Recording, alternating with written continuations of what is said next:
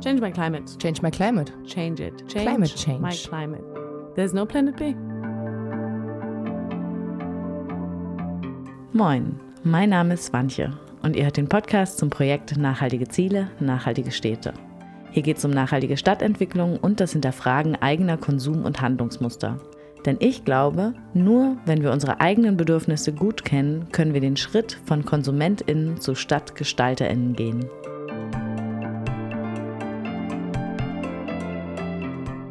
Also Ja. herzlich willkommen zur sechsten Folge. Bella, ich freue mich so, dass du da bist. Das ist so, als wäre es das letzte Jahr. Wir haben auch gerade schon, bevor die Aufnahme losging, festgestellt, oh krass, äh, es ist Erinnerungen werden wach, Wie ne? An die, früher. an die Change My Climate Podcast, die vier Stück, die wir letztes Jahr gemacht haben. Also hallo Bella, schön, dass du da bist. Ist das schön.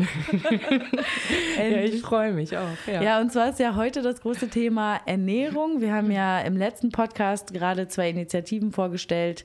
Einmal Fair Afrik und einmal Good Mood Food. Good Mood Food aus Friedrichshain, ein ja, Kollektiv, das es schon seit fast zehn Jahren auch gibt, die sich auch für wirklich faire Handelsbeziehungen zu Lateinamerika und Afrika einsetzen, gerade alles, was um, um Schokolade geht.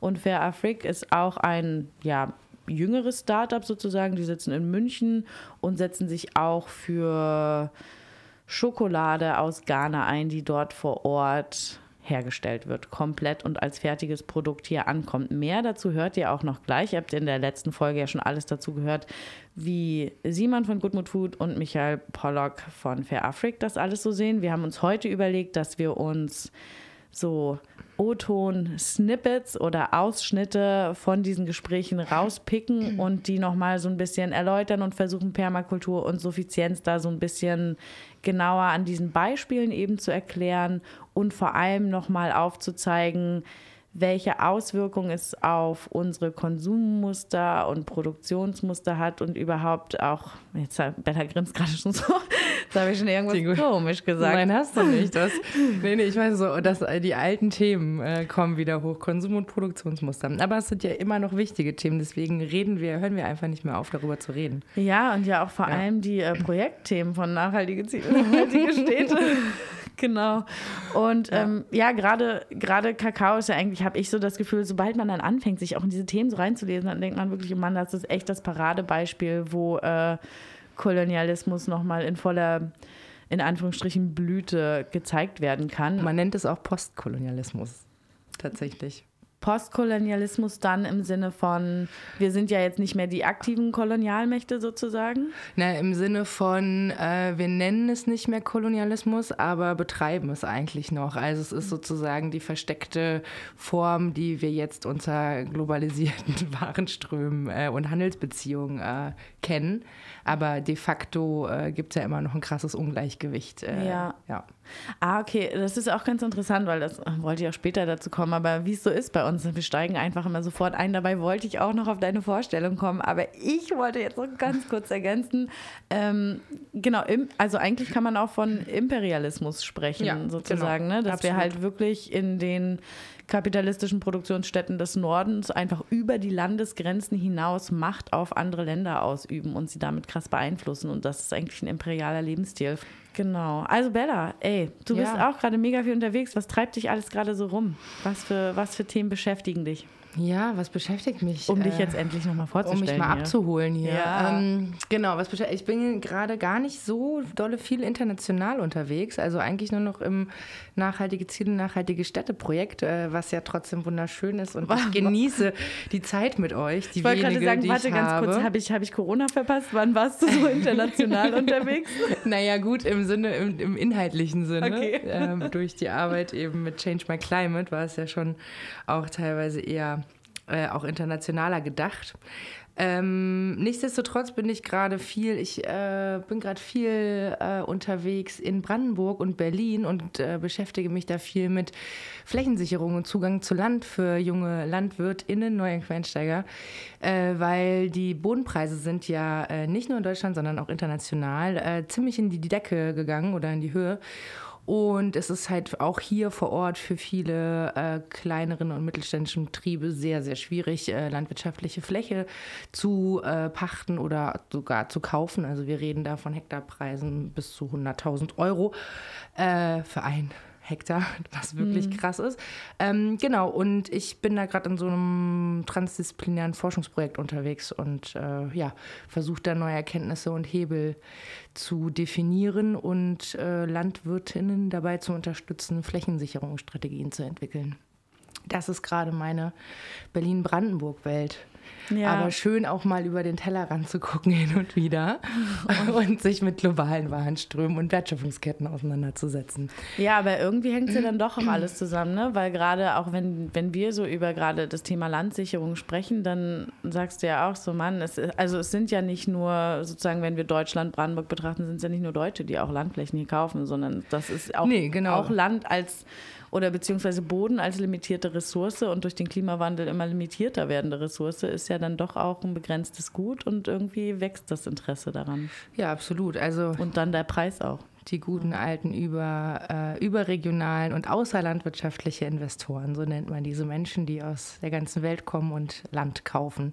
Ja. Nicht nur hier, sondern auch tatsächlich viel in Afrika. Also Afrika hat ein großes, großes Landgrabbing-Problem, wenn man das so in diesem politischen Begriff benennen möchte. Ja, Mann, ja. Das, dieses Thema habe ich mir auch noch so ein bisschen äh, in meinen Hinterkopf geschrieben, werde das jetzt nicht mit dir ausweiten. Nee. Weil ich dachte, vielleicht äh, schaffen wir es ja auch noch irgendwie Sendung. im Projekt Nachhaltige Ziele, nachhaltige Städte dann nochmal mehr darüber zu reden, weil wir ja jetzt, ähm, genau, heute haben wir noch so einmal diese große Themenblase Ernährung. Genau, und bevor wir jetzt vielleicht uns einfach gleich nochmal von ähm, Aussagen von Michael Pollock und Simon rausgreifen, habe ich gedacht, könnte ich kurz nochmal was zu Kakao an sich sagen. Und zwar geht es ja bei Kakao ist eigentlich eine Pflanze oder ein Baum, der aus Lateinamerika stammt und dann im Rahmen der Kolonialisierung eigentlich nach Westafrika gebracht wurde. Sprich, die Spanier, ich habe überlegt, ob ich SpanierInnen sage, aber hundertprozentig waren es einfach nur Spanier, die damals nach Lateinamerika gefahren sind,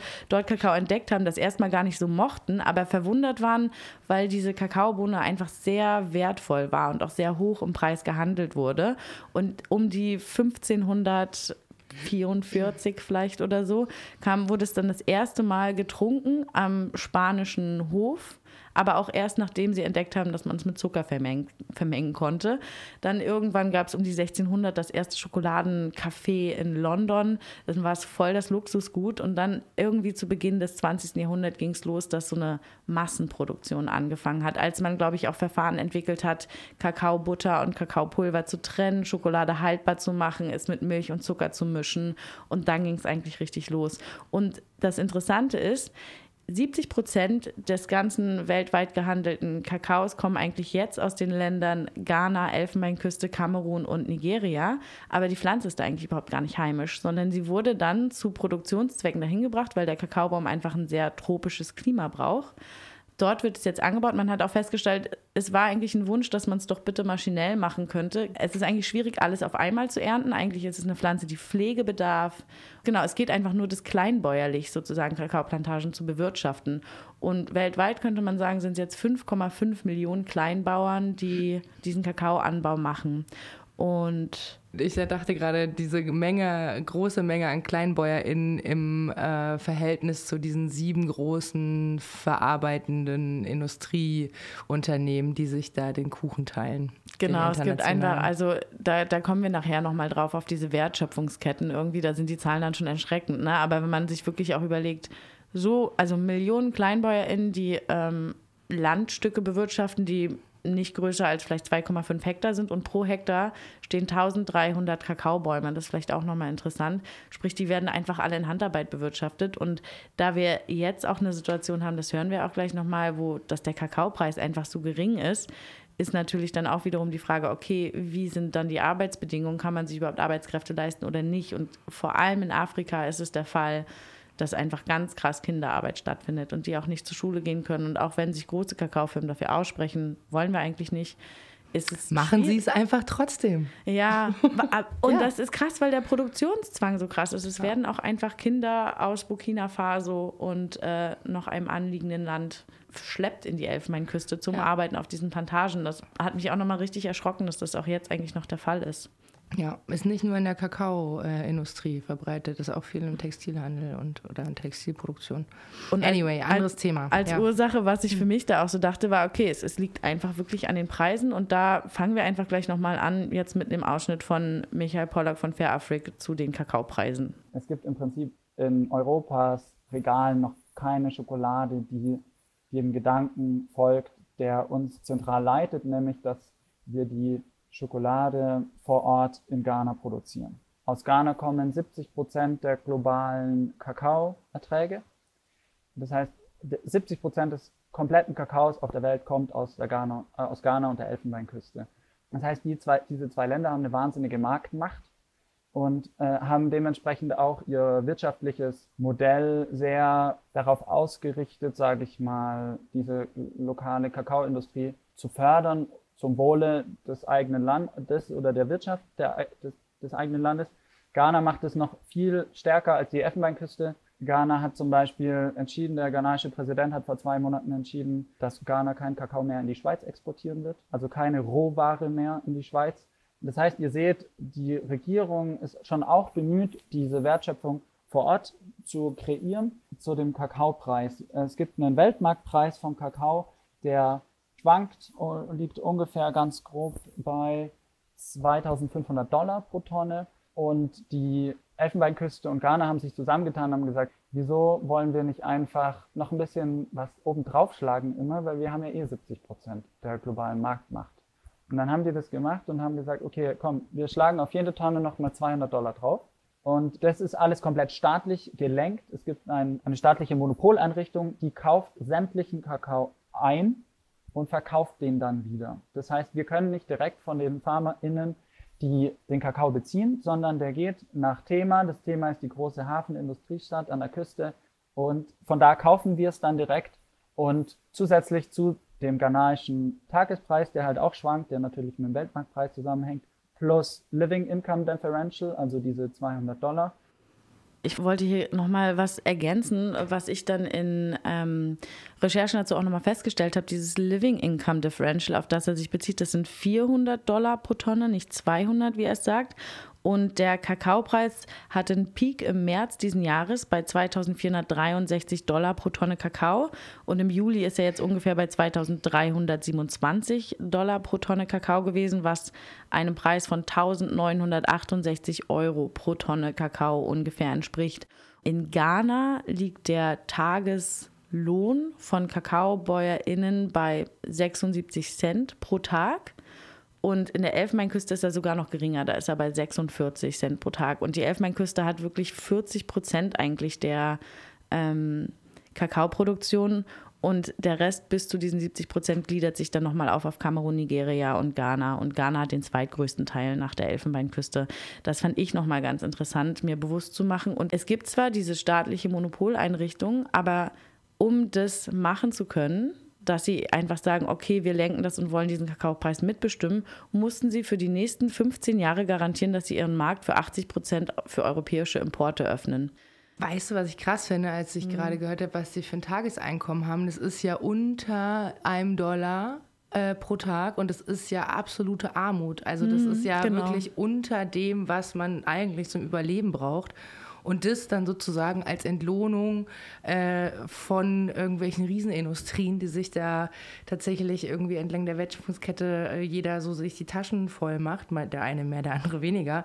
Aber das ist schon krass, dass man für so einen vollen Tag Arbeit noch nicht mal äh, einen Dollar kriegt. Ja, man, ich, ich habe da nicht die genauen Zahlen jetzt auf dem Schirm, aber im Monat sind die ungefähr bei 190 Dollar als Einkommen. Und dann gab es auch nochmal so ein Gremium, das sich zusammengerechnet hat und ausgerechnet hat, okay, was müssten denn faire Löhne sein?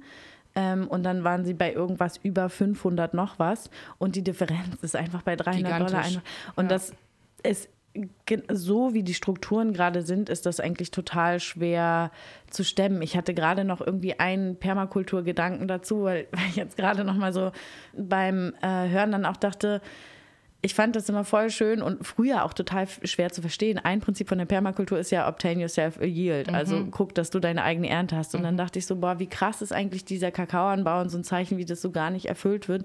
Also A, interessiert sie der Kakao wahrscheinlich einfach wirklich gar nicht mehr, Viele weil man wissen, den Tag in der Plantage steht und man weiß gar nicht mehr, als was für ein Produkt das irgendwie verkauft Viele wird. Viele wissen das auch gar nicht. Ne? Es gab mal so eine, fand ich ganz spannend, äh, es war sogar eine Doku äh, von einer NGO, die dann mal zu den Kakaoplantagen fuhr und äh, Kakao Produkte, also Schokolade und Trinkschokoladen und sowas, mal den BäuerInnen äh, zum Essen gegeben oder ne, zum Probieren, Kosten gegeben weil die gar nicht wussten, was da draus entsteht. So, ne? Mhm. Und die fanden das äh, übelst fancy, manche auch total eklig, mhm. was, da, was da draus gemacht wird. Und die hatten keine Vorstellung, was eigentlich mit dem Kakao passiert. Ist ja auch so ein bisschen so eine süße Explosion dann irgendwie, wahrscheinlich. Ja, wenn man es nicht kennt, ne? Auf jeden Fall auf dieses Obtain Yourself a Yield fand ich das dann so krass, mir vorzustellen, irgendwie, boah, die haben einfach so krasse Arbeitsbedingungen. Die Kinder werden dann auch noch mit da reingezogen. Das ist alles irgendwie Handarbeit. Und wenn du dann, also Kakao in diesen großen Plantagen ist natürlich auch noch extrem krankheitsanfällig.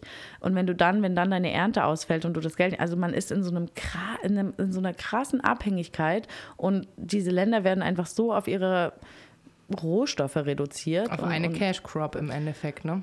Die Frage drängt sich mir schon seit diversen Minuten im, in meinen Kopf äh, dass wir uns eigentlich die Frage stellen müssen, gibt es überhaupt fairen Kakao? Also, gibt es überhaupt Schokolade, die wir hier kaufen können, die irgendwie unter ansatzweise fairen Bedingungen überhaupt produziert und hergestellt wird? So, ne?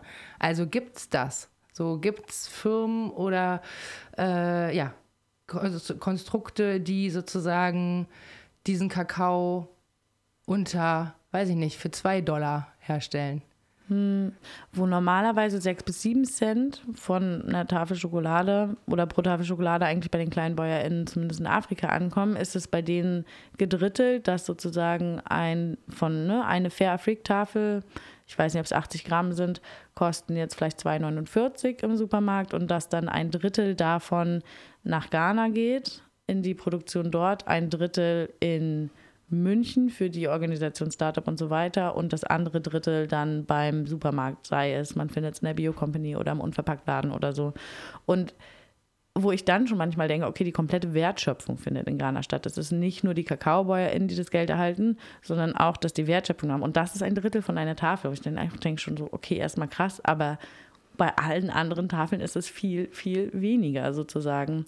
Und dann wir kommen wahrscheinlich auch gleich noch zu Simon, finde ich da diesen Ansatz eben auch schön, dass die wirklich da vor Ort hinreisen und ja, sich da auch die, die Bedingungen angucken. Und ich, ich, da weiß ich aber auch gar nicht, ist das dann fair oder nicht? Wahrscheinlich muss man da auch immer nochmal Abstriche machen irgendwie. Also, so, also wie ich Gutmut Foods verstanden habe, ähm, unterstützen ja auch ziemlich viel Permakulturprojekte. Also es gibt dann äh, immer eine sehr ökologische und auch soziale Komponente in den Projekten, die die sozusagen äh, unterstützen oder auch initiieren. Und ähm, deswegen gehe ich schon, also die haben auch eine sehr, sehr enge Beziehung zu ihren äh, Produzentinnen und äh, verhandeln da ja tatsächlich auch äh, die Löhne und haben eben eine sehr stabile äh, Bezahlmoral, sage ich mal. Ne? Also es sind sozusagen stabile Abnahmeverträge, die äh, ja auch, also hier so wird das ja auch in Deutschland gemacht, ne? dass man so ähm, ja, einfach einen Betrag festlegt und eine, und eine Erntesumme und dann äh, läuft das übers Jahr. Und das, glaube ich, macht den großen Unterschied, dass, es, dass die Bauern eben nicht oder Bauern nicht alle vom Weltmarktpreis die ganze Zeit abhängig sind, sondern dass es sozusagen eine stabile, fixe Einheit an Geld äh, gibt. Und äh, da sozusagen auf die Bedürfnisse eingegangen wird und auch äh, Projekte gefördert werden vor Ort noch, ne? also ja. soziale Projekte. Ja, äh, hören wir einfach gleich nochmal einen Ausschnitt von Simon rein. Ab geht's. Lass. Die meisten Kleinbauern verkaufen an Zwischenhändler und kein fertiges Produkt, sondern ein Rohstoff. Sagen wir mal, beim Kakao ist es die Kakaobohne, geschält und getrocknet. Dafür bekommen die, wenn es gut läuft, 2 Euro pro Tonne oder so. Also da, da sind die Preise extrem gering. Und sie können aber nicht ein verarbeitetes Produkt herstellen, weil sie halt zu kleinteilig sind. Und die Zwischenhändler, die haben in den Ländern ein enormes Machtpotenzial. Also das ist bei den Supermarktketten, es ist inzwischen aufgefallen, dass da muss was geändert werden, weil die können die Bauern quasi, ja, die, die Bauern haben keine Handhabe gegen äh, so ein großes Unternehmen oder halt auch gegenüber einem Zwischenhändler und der diktiert denen quasi die Preise so. Was man machen kann in den Ländern ist, dass Kooperativen sich zusammenschließen, die dann einfach ein größeres Volumen haben, die dann äh, zum Beispiel Förderungen bekommen können, um dann wieder ein, äh, ein Produkt wirklich anbieten zu können. Also es braucht dann einen Zusammenschluss auf irgendeiner Ebene. Diese Langfristigkeit ist der nächste Punkt, der unglaublich wichtig ist bei der Zusammenarbeit. Das ist aber auch eine extreme Herausforderung tatsächlich, weil die Bauern vor Ort, die haben ganz andere Lebensrealitäten. Die haben teilweise das Problem, dass die einfach ein akutes Bedürfnis an Geld haben, damit sie Essen für die Familie kaufen können. Und das heißt, die können nicht zum Beispiel warten, bis jetzt unser Händler kommt und äh, die Kakaobohnen kauft, sondern die verkaufen zur Not auch für einen schlechteren Preis an Zwischenhändler, um einfach kurzfristig Liquidität reinzubekommen. Es gibt eine Studie, die Villa Andina mit einer amerikanischen Universität gemacht hat, dass wenn die Bezahlung bei den Bauern regelmäßig ankommt, zum Beispiel in einem wöchentlichen Turnus und das auch nicht nur in der Haupternteperiode, dann führt es dazu, dass die Väter weniger in die Hafenstädte gehen, um ähm, noch billigere Arbeitskräfte zu sein. Und das führt im Umkehrschluss direkt wieder zu einer höheren Zufriedenheit der Kinder und einem höheren, also dann der Möglichkeit, dass die Kinder sich besser entwickeln. Diese Macht gerade in dieser Wertschöpfungskette, dass es einfach drei Firmen Riesen gibt, die den ganzen Vermahlungsprozess des Kakaos organisieren, sozusagen, wenn die Kakaobohnen aus dem Land ausgeschifft sind. Und dann gibt es sieben Unternehmen, die Verarbeitung der gemahlenen, des gemahlenen Kakaos machen und das dann quasi die Hauptschokoladenproduzenten sind. Und die teilen sich zwei Drittel des ganzen Marktvolumens. Und ich finde diese Vorstellung und Zahlenverhältnisse so verrückt, dass es einfach 5,5 Millionen Kleinbauern gibt und deren Einkommen wird bestimmt durch einmal, also durch eine Handvoll Firmen. Es sind nicht mal zwei Hände voll Firmen, die aber so einen großen Einfluss haben und dafür Sorge tragen können, dass die einfach unter der Armutsgrenze sozusagen leben Tag für Tag. Das finde ich so unvorstellbar. Ich muss doch die ganze Zeit noch an dieses, äh, an dieses Zitat von dem äh, von einem brasilianischen Bischof denken, der gesagt hat, man könnte sich alle Entwicklungshilfe sparen, wenn man einfach einen fairen Preis bezahlen würde. Dann könnten diese Initiativen, um Kinder endlich in Schulen schicken zu können, dass sie nicht auf den Plantagen arbeiten und so weiter und so fort, dass die vielleicht aufhören könnten, weil genau, die Eltern bekommen einfach einen, einen, fair gezahlten Preis und können zu ganz anderen Bedingungen arbeiten.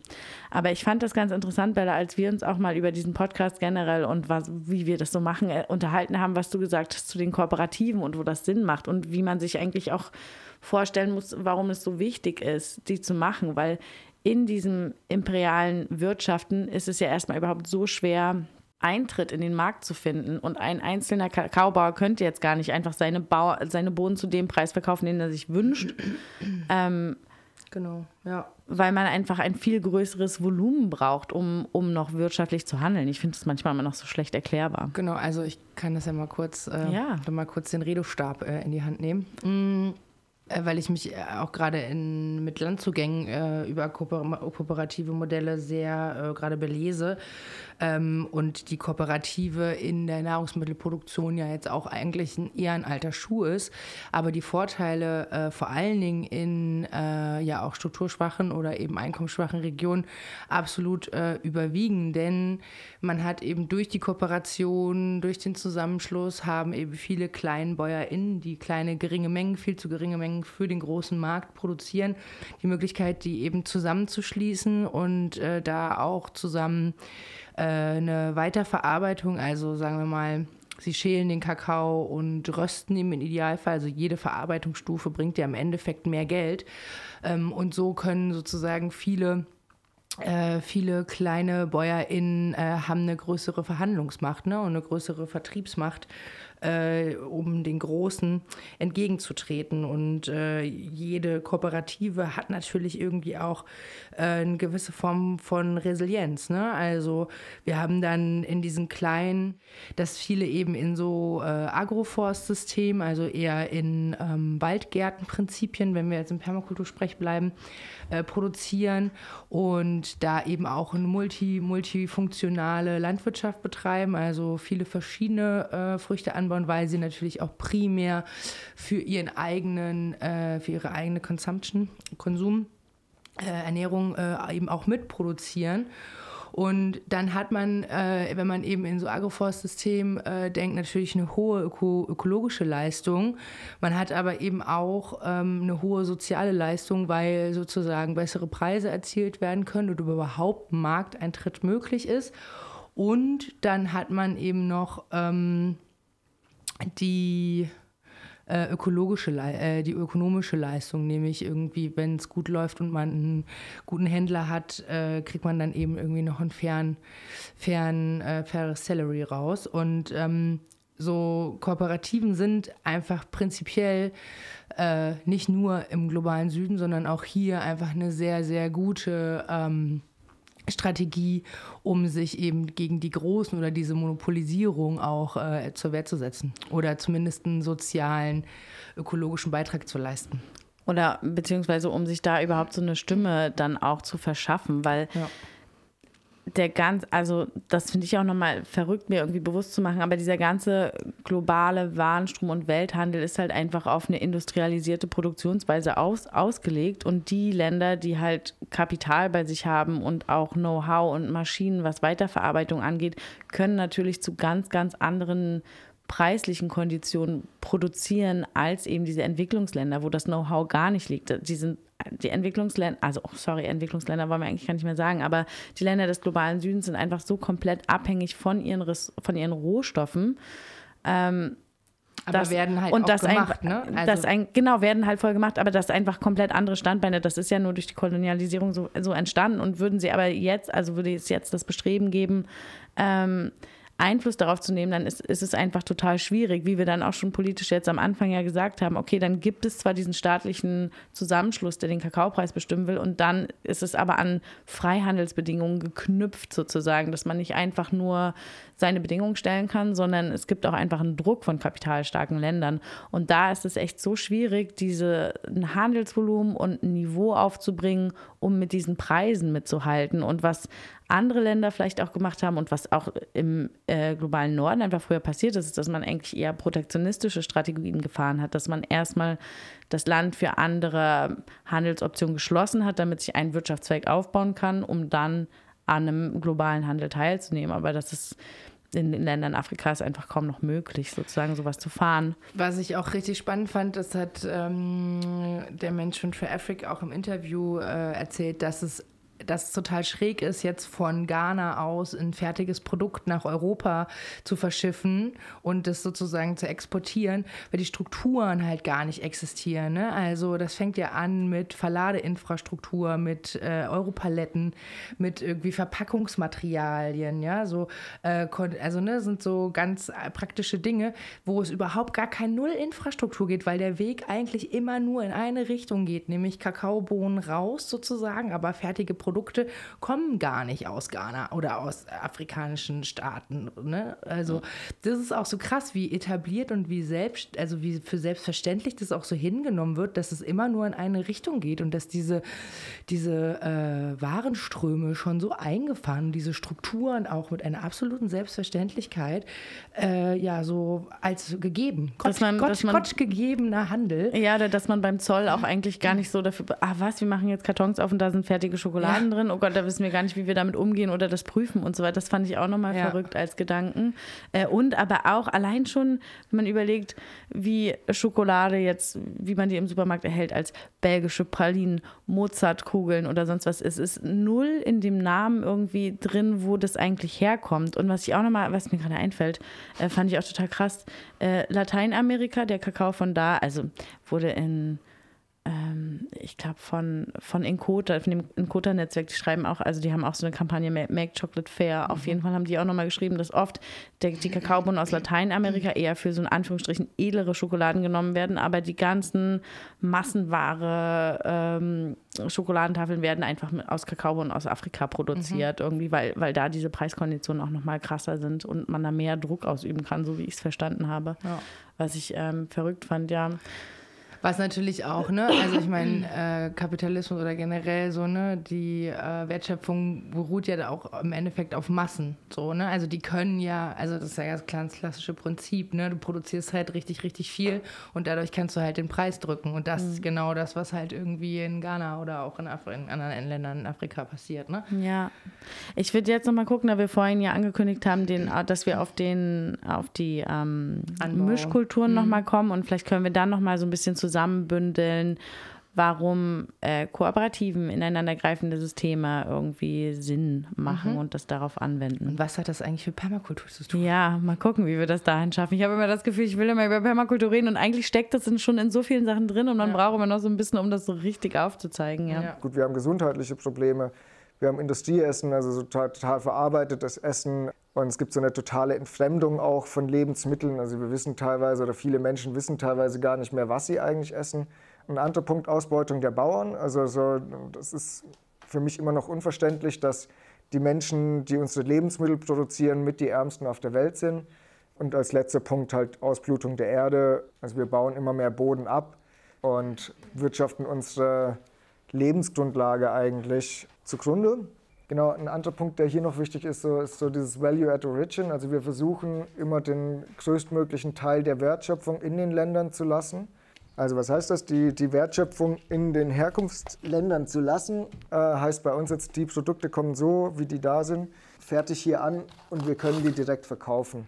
Das hat den enormen Vorteil für die Länder, dass die nicht nur Rohstoffe anbauen und extrem günstig verkaufen, sondern dass die Know-how in der Verarbeitung haben, dass die von Know-how in Verpackung haben. Also sie können Produkte äh, mitentwickeln, die einfach einen wesentlich höheren Preis erzielen. Problem bleibt weiterhin, das sind häufig Produkte, die fast ausschließlich für den Export bestimmt sind. Das ist erstmal so, das würde ich mal so stehen lassen, dass wir halt sagen, gerade diese großen Agrarkonzerne und Monokulturen, die damit einhergehen, ist ähm, mit einer der, der Gründe für enorme Verstärkung von Klimaungerechtigkeiten, aber einfach auch von Einkommensungerechtigkeiten. Es gibt total unterschiedliche Arten anzubauen. Also auch wenn das biozertifiziert ist, heißt das nicht gleich, dass das eine für den Planeten vorteilhafte Anbauweise ist. Weil es gibt auch Monokulturen, die biologisch gemacht sind, das einfach auf Pestizide ver verzichtet, aber es ist trotzdem äh, eine extraktive Landwirtschaft. Für die Bauern ist es eigentlich auch interessant, verschiedene Feldfrüchte zu haben. Was man nämlich in den letzten Jahren immer gemacht hat, ist zu sagen, hey, wenn du nur eine Cash Crop hast, also eine Ertragsfrucht, kannst du da extrem viel rausholen, aber du bist halt im Umkehrschluss auch komplett abhängig von dieser Frucht. Also wenn der Weltmarkt Preis sich verändert oder es ein Pilzbefall kommt, hast du nichts mehr, gar nichts. Und deswegen ist so die Mischkultur nicht nur aus ökologischen Aspekten, sondern eigentlich auch aus sozialen Aspekten enorm wichtig. Das braucht aber jetzt total viel Wissensaufbau wieder, weil früher war das gang und gäbe, dass in Mischkultur kleinbäuerlichen Strukturen angebaut wurde. Aber die grüne Revolution, die teilweise als nachhaltig verkauft wird, hat das halt komplett umgewälzt und hat innerhalb von 50 Jahren enorm viel Wissen kaputt gemacht. Momentan ist es nicht wirtschaftlich für die meisten Bauern, Mischkulturen zu, zu gestalten, weil sie halt, zum Beispiel, da wachsen Mangos, da wachsen Bananen, da, wundervoll, wenn man da reingeht, das ist wunderschön, aber die können damit äh, kein Geld verdienen, weil die heimischen Märkte, denen ist das egal, ob das jetzt ökologisch gewachsen ist oder nicht. Bananen wachsen da überall, also das verkaufen die auf dem heimischen Markt nicht und für den Export brauchst du wieder äh, Maschinen.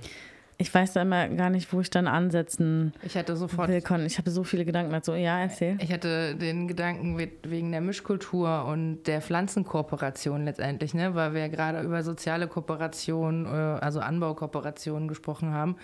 Und im Endeffekt ist ja dieses Prinzip der Diversifikation, also möglichst eine große Vielfalt äh, zu entwickeln, gilt halt zum einen kann man halt das total gut in so äh, wirtschaftlich agierenden Kooperationen äh, so die positiven Effekte irgendwie messen, aber eben auch im Pflanzenanbau, ne? Weil du hast halt, ne, also jetzt sind wir wieder bei der, jetzt kommen wir mal zur Permakultur. Äh, weil du hast Permakultur halt, ist nicht nur Garten. Permakultur ist nicht nur Garten, sondern auch sozial-wirtschaftliche Systeme.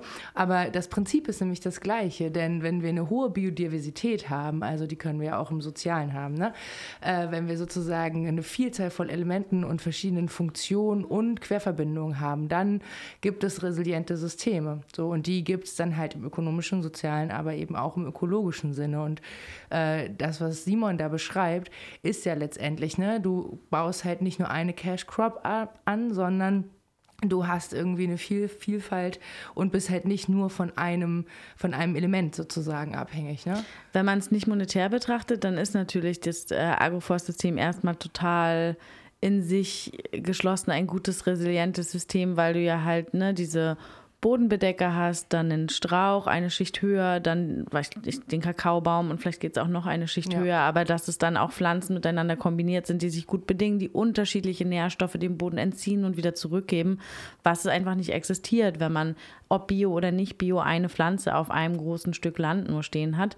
Das finde ich auch, also an sich so eine, eine schöne Idee, sinnvolle Synergien zu schaffen.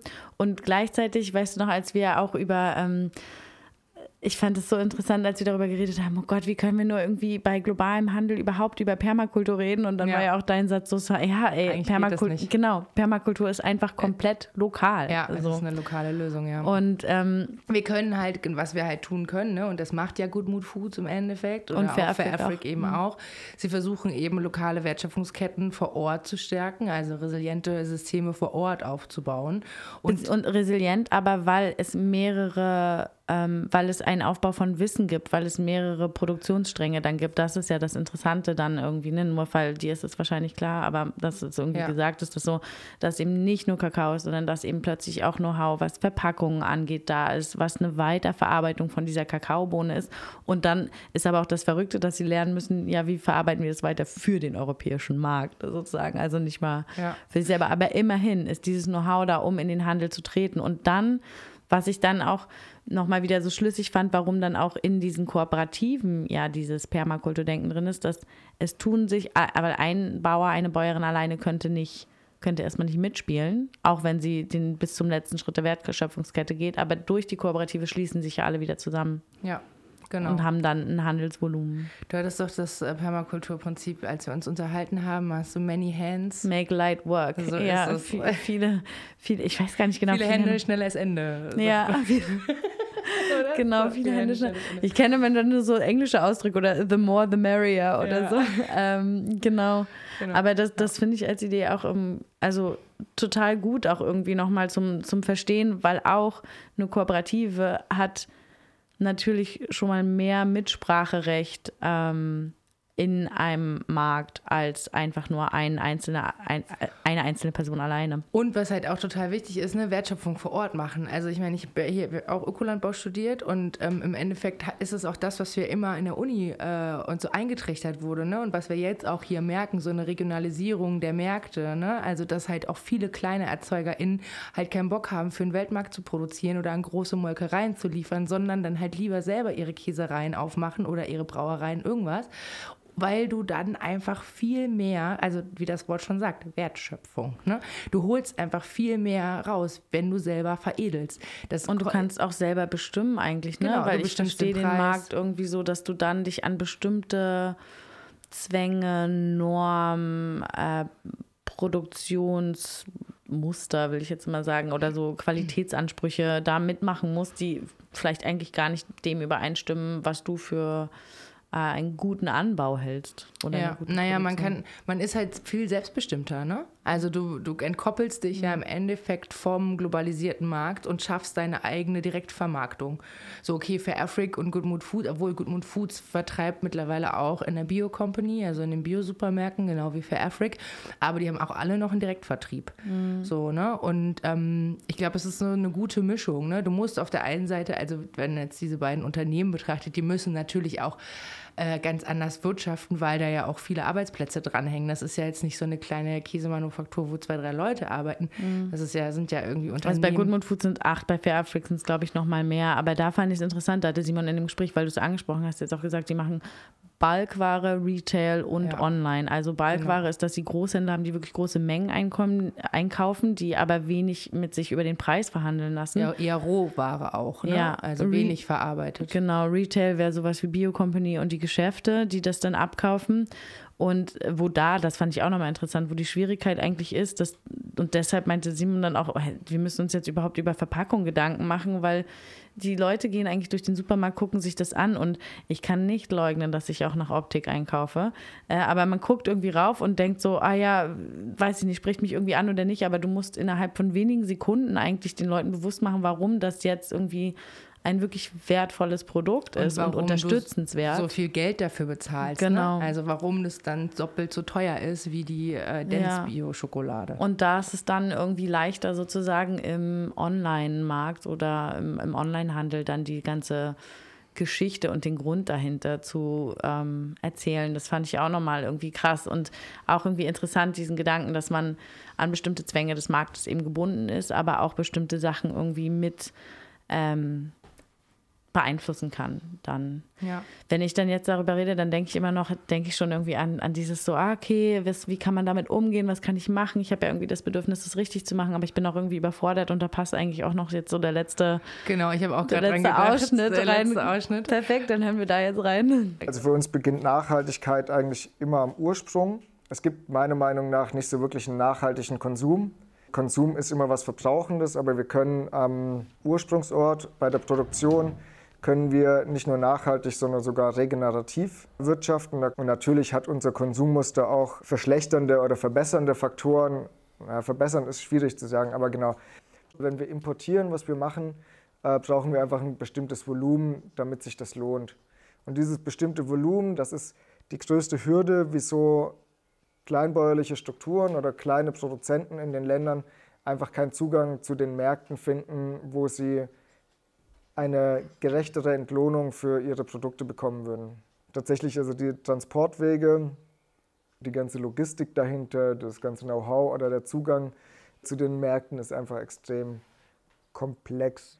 Ähm, da haben wir jetzt seit kurzem, wir sind jetzt auch in die Digitalisierung eingestiegen, haben einen Webshop aufgebaut seit zwei Jahren. Also wir sind da jetzt auch äh, dran, also wir fangen auch seit zwei Jahren an Marketing zu machen, also verkaufsfördernde Maßnahmen. Das haben wir früher alles nicht gemacht, weil wir auch nicht so auf diesen Wachstumsfetischismus äh, einsteigen wollten. Aber wir merken auch, also wir sind bisher organisch gewachsen und wollen das auch weiterhin machen. Äh, wir merken, dass wir an einen Punkt kommen, wo wir gewisse Sprünge machen müssen, um nicht aus dem Markt gedrängt zu werden. Sondern das ist, da kommen wir sofort in diese Diskussion, der Wachstumskritik rein, Degrowth etc. So wenn wir als Anbieter von, was wir als ethisch-moralischen Produkten sehen, irgendwie gesehen werden wollen und auch im Markt bleiben wollen, müssen wir uns ein bisschen auf die Spielregeln des Marktes einlassen. Und das ist eine total fiese Nummer manchmal. Aber die muss man halt spielen ein Stück weit, um dabei bleiben zu können und dann halt ähm, long-term, also über Langzeit, einen Impact zu haben. Vielleicht abschließend noch, wir sind ein wirtschaftliches Unternehmen und wir wissen, es gibt viele Sachen, die man besser machen kann. Wir sind da aber auch relativ entspannt, weil wir wissen, wir leben in einer extrem komplexen Welt. Man kann nicht alles richtig machen. Man kann nur in der momentanen Situation so handeln, wie man es tut. Und wenn man sagt, ist es möglich, ein faires und nachhaltiges Unternehmen in einer kapitalistischen Welt aufzubauen, kommt es darauf an, was sein eigener Anspruch an eine nachhaltige Welt ist. Also so, man kann in seinen eigenen Ermessen nachhaltig oder einfach nicht schädlich handeln. Aber man ist immer auf die Zwänge des Kapitalismus irgendwie angewiesen, zumindest wenn man globale Handelsstrukturen nutzt.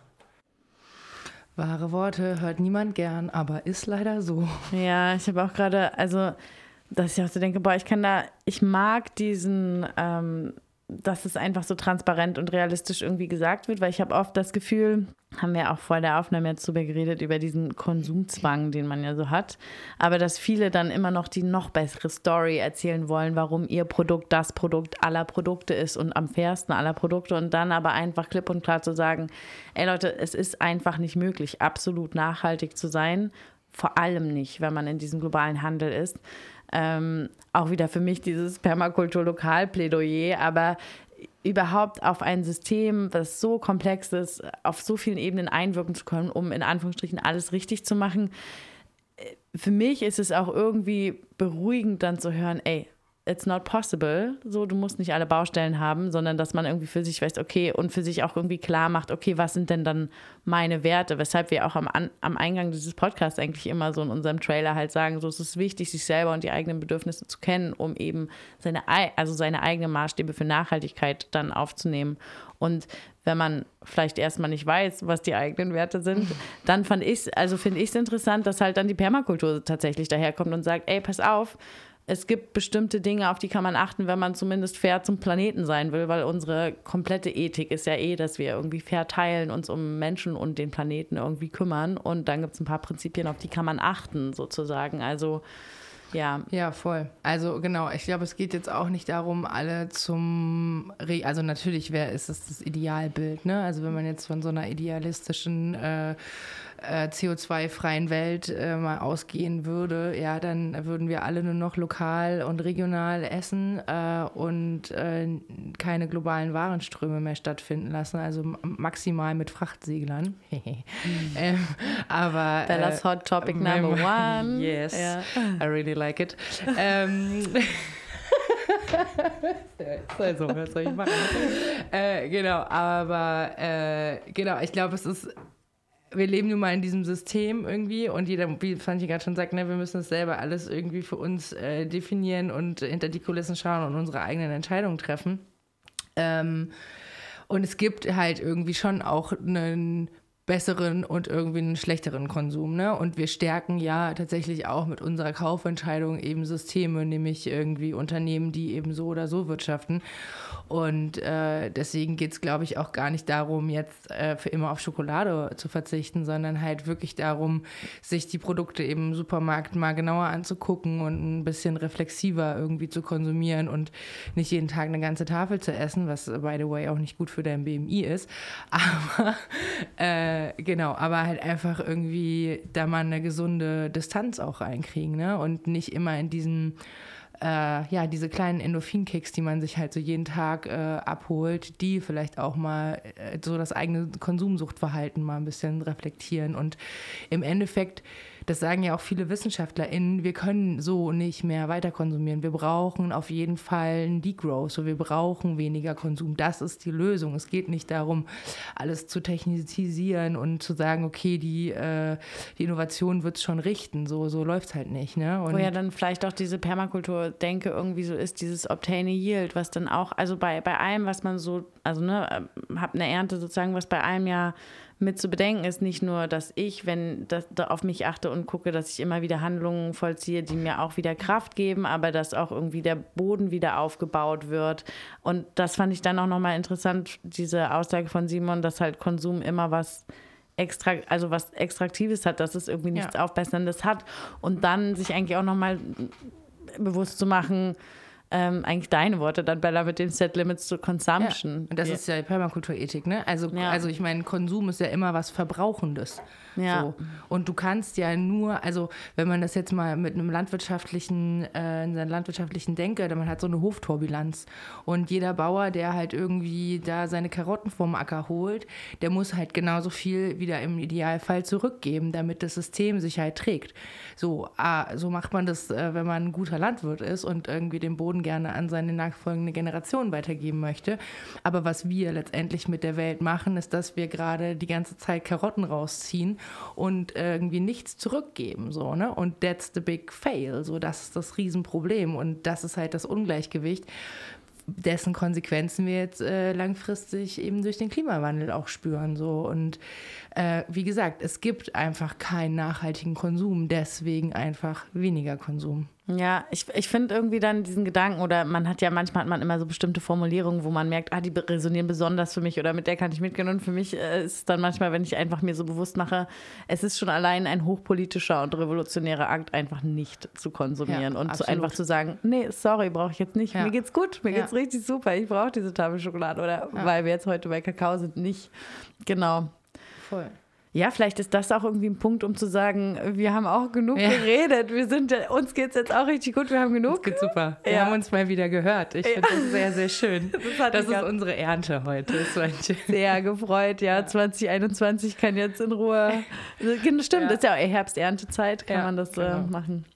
Bella, ich freue mich. Ich mich auch. Mit dir in diesem Studio gestanden zu haben. Und auch schön. wenn das Thema doch irgendwie eine, für mich schon immer wieder eine große Schwere hat und ich mir die Frage stelle, oh, kann ich damit darf ich lachen, wenn ich darüber rede, weil es auf vielen Ebenen auch irgendwie krass ist, freue ich mich aber, ähm, oder doch, ich, ich glaube da schon dran, dass es gut ist, auch, auch schwere Themen so vermitteln zu können, dass man sich nicht erdrückt fühlt von dem moralischen Zeigefinger. Voll, es geht ja auch gar nicht um moralische Zeigefinger, ne? Das wollen wir ja gar nicht machen. Ja. Also ich meine, im Endeffekt reden wir, reflektieren und äh, versuchen unsere Gedanken einfach mit äh, euch zu teilen. Und was wir und ihr dann draus macht, das ist ja unsere eigene, unsere eigene Soße.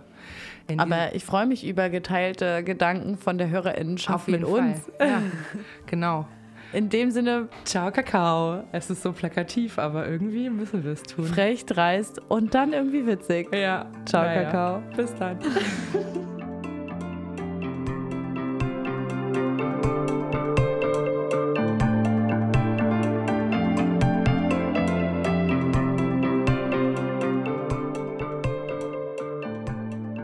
nach diesem wunderschönen, plakativen Abschied bleibt mir nochmal am Ende zu sagen, vielen Dank, dass ihr uns zugehört habt, dass ihr bis jetzt dabei wart. Wenn ihr Feedback, Fragen oder Anmerkungen habt, schreibt uns gerne, kommentiert gerne. Wir freuen uns, von euch zu hören und gemeinsam zu diskutieren und zu überlegen.